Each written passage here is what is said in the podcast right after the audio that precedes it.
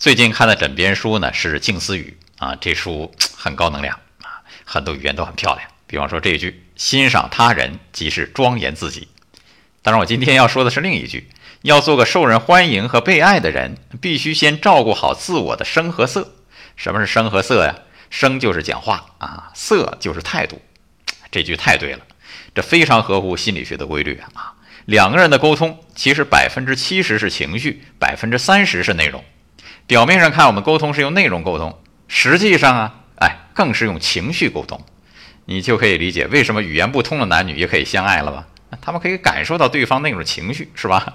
这我们也可以理解为什么很多夫妻没来由的就吵起来了吗？俩人还都挺委屈，我没说什么呀。其实他们已经在用情绪对抗了。好吧，从今天开始，有话好好说，咱们都做一个受人欢迎的人，爱生活，高能量。